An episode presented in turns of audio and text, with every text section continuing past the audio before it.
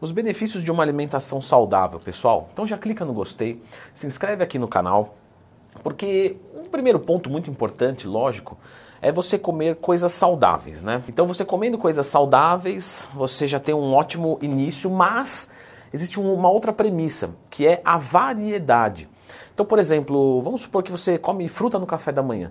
Se você come todo dia banana, tá tudo bem. Mas se você consegue num dia comer banana, no outro maçã, no outro. E vai variando, assim, não precisa ser tão engessado, todo dia tem que ser diferente. Não. Por exemplo, eu vou aproveitar que a banana tá barata, então eu vou comer banana uma semana. Agora a maçã tá barata, vou comer maçã mais uma semana.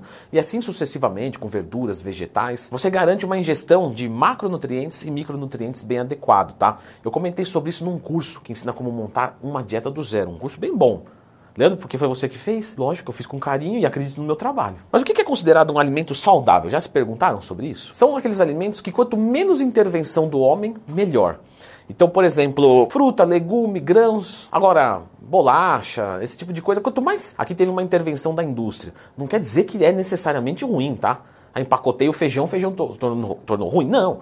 Mas o quanto menos tiver intervenção, melhor. Se você quiser saber sobre alimentos saudáveis, tem um vídeo aqui no canal, só procurar Lendo Twin mais tema. Também é importante a ingestão de água, né? Lógico. Sempre dá Purifique, que é o melhor filtro do mercado. Pare de comprar galão, que isso aí já tá arcaico. Aqui é muito mais barato, com muito menos dor de cabeça. E logicamente a gente tem que medir as quantidades. Então não adianta variar os alimentos, comer uma coisa saudável, mas se você come de forma excessiva, engorda por causa disso. Alimento saudável também pode fazer mal dependendo da quantidade. Só que por outro lado, quando você faz uma dieta de restrição calórica, isso de certa forma também não é saudável. Isso vai gerar um resultado saudável caso você esteja obeso, porque o emagrecimento né, vai, vai valer a pena. Agora, vamos supor, vai, estou atendendo dois alunos da consultoria. Um aluno está em déficit calórico, outro está em dieta normocalórica. O que está em normocalórica não passa fome, o seu humor está mais controlado. Então ele vai ter uma qualidade de vida melhor, é, até mesmo de níveis hormonais, de testosterona, de disposição. E quem está em déficit às vezes paga algum preço, né? Sente um desejinho ali, outro aqui, uma fome. É, às vezes o sono não fica tão bom, o humor não fica tão bom, a disposição não fica tão boa. Só que o custo-benefício da operação ele é necessário.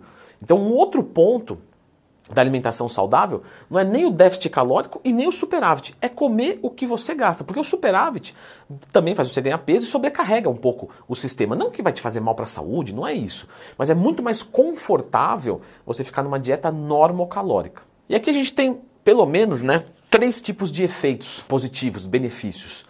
Em curto prazo, por exemplo, você é, faz uma boa refeição, você tende a se sentir melhor, até mesmo por um fator psicológico. Você não tem um processo, sei lá, digestivo ruim, então você não vai ter um, uma azia nem nada do tipo. Depois, né, do, do, curto prazo, a gente tem o de médio prazo, ou a gente tem efeito agudo e efeito tardio. O efeito tardio, com o passar de algumas semanas, a gente tem, por exemplo, uma manutenção do peso legal, um sono melhor, a sua flora intestinal vai melhorando, a sua imunidade melhora.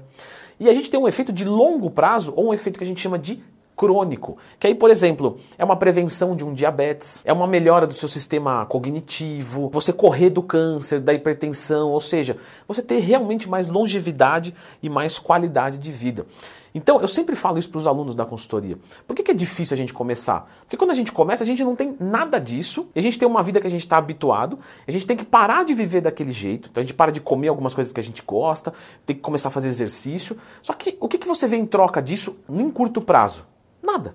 Você fica dolorido, você não come o que você quer e continua com o colesterol ruim, gordo, e você fala, isso aqui não vale a pena. Só que a partir do momento que você resiste aquelas primeiras semanas, e aí você vê que deu resultado e vê que mudou a sua vida, aí você não quer parar mais. Então, a jornada, ela começa difícil e depois fica fácil. Imagina uma pessoa que já faz dieta há, há anos e ela já viu melhorias gigantescas. O sono é perfeito, a libido é perfeita, a disposição é perfeita, aí ela tem um bom humor. E aí ela tem prazer no que ela come, porque as papilas gustativas, porque nós vamos nos adaptando ao que a gente come. Então ela tem prazer, então não tem por que parar. Você pode ver que quem faz dieta há muito tempo não para. Quem para? Quem começou faz semanas ou meses. Então entendendo isso, quando vocês forem pensar em fazer uma alimentação saudável, pensa é, em não fazer uma virada de chave muito radical que pode comprometer a sustentabilidade na dieta. Então começa, por exemplo, escolhendo bons alimentos para o café da manhã, fica nisso uma semana, duas, agora eu vou fazer no almoço, depois na janta, eu vou colocar agora uma quarta refeição entre o almoço e a janta. Agora eu vou começar, de manhã eu estava comendo qualquer coisa saudável, agora eu vou tentar sempre colocar uma proteína em cada refeição. Então tentar ir fazendo as coisas de uma maneira mais lenta pode ser mais inteligente. Lógico, depende de pessoa para pessoa. Tem pessoa que assim se desestimula, ah, é só uma besteirinha, vai, vai vou voltar a ser o que era. Não, prefiro virar a chave, contratar alguém, fechar o curso de dieta do Leandrão e já monto uma dieta perfeita, engajo.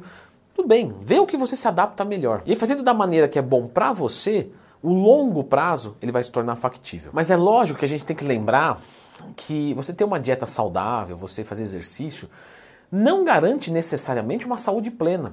Por quê? Porque tem coisas que são genéticas, tem coisas que são dependentes de outras coisas, né? Por exemplo, a pessoa tem uma ótima alimentação, faz exercício, mas ela é muito estressada. Ela pode ter uma, ela pode ter uma gastrite emocional. Lógico, é mais difícil? É, porque a pessoa que come bem, dorme bem, faz exercício, ela tende a ser menos estressada. Mas de repente pode ser que seja, né? A gente não tem ali o fator psicológico, a gente não, não consegue garantir que comer maçã e correr vai fazer você reagir bem quando seu chefe gritar com você. Ou quando você tiver um problema financeiro. Então a gente não pode descuidar também da parte psicológica. Mas tenta perceber o seguinte: quando você começar a fazer uma alimentação saudável, você vai sentir um aumento de energia, de disposição. Isso aqui é para qualquer coisa.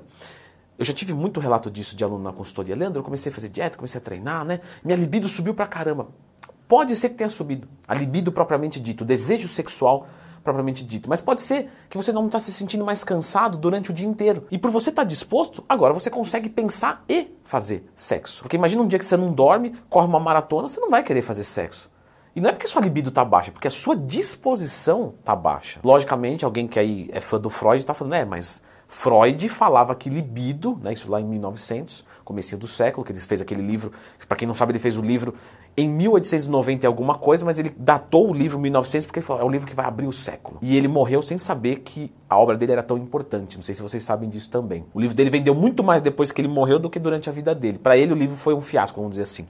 De qualquer forma, o Freud colocava a libido como a nossa energia como um todo. É que depois, né, ou em outra vertente, a libido ficou uma coisa mais sexual. Outro ponto é, que você também vai reparar é que a sua imunidade começa a ser melhor, então você começa a resistir mais, né? De repente você vai é, conversar com alguém que está gripado, resfriado. Às vezes você até pega, mas pega levinho, não tem mais aquela coisa que te derruba. Tem a diminuição de, de doenças crônicas, que isso a gente só vai ver em longo prazo. Então, por exemplo, a minha família inteira tem diabetes. Eu não vou ter, né? Muito difícil. Por quê? Porque o diabetes é principalmente ligado ao sobrepeso, a uma dieta ruim, do que a carga genética. A carga genética representa menos do que o restante. Então, isso é um benefício que eu não vi ainda, ou não, né? Pode ser que eu já seria diabético aos 33 anos. Fora a disposição, melhora também a cognição. O que é cognição? É o nosso raciocínio lógico, a nossa concentração, a nossa capacidade de aprender. Então, quem come melhor acaba dormindo melhor, dormindo melhor você acaba tendo esses benefícios. Você tem aí, consequentemente, uma melhora na sua produção hormonal, de qualquer hormônio, testosterona, tireoide, insulina.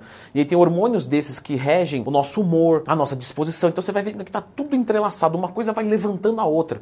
Você treina, aí você melhora o seu sistema hormonal, mas aí pelo treino você também dorme melhor melhor. Aí você dormindo melhor, você controla melhor o seu apetite. Aí você controla o seu apetite e você faz dieta. Você faz dieta, você melhora o seu treinamento. Aí melhora o seu foco, melhora a sua produção de hormônio. Quer dizer, vira uma corrente do bem tão absurda, mas é, é muito.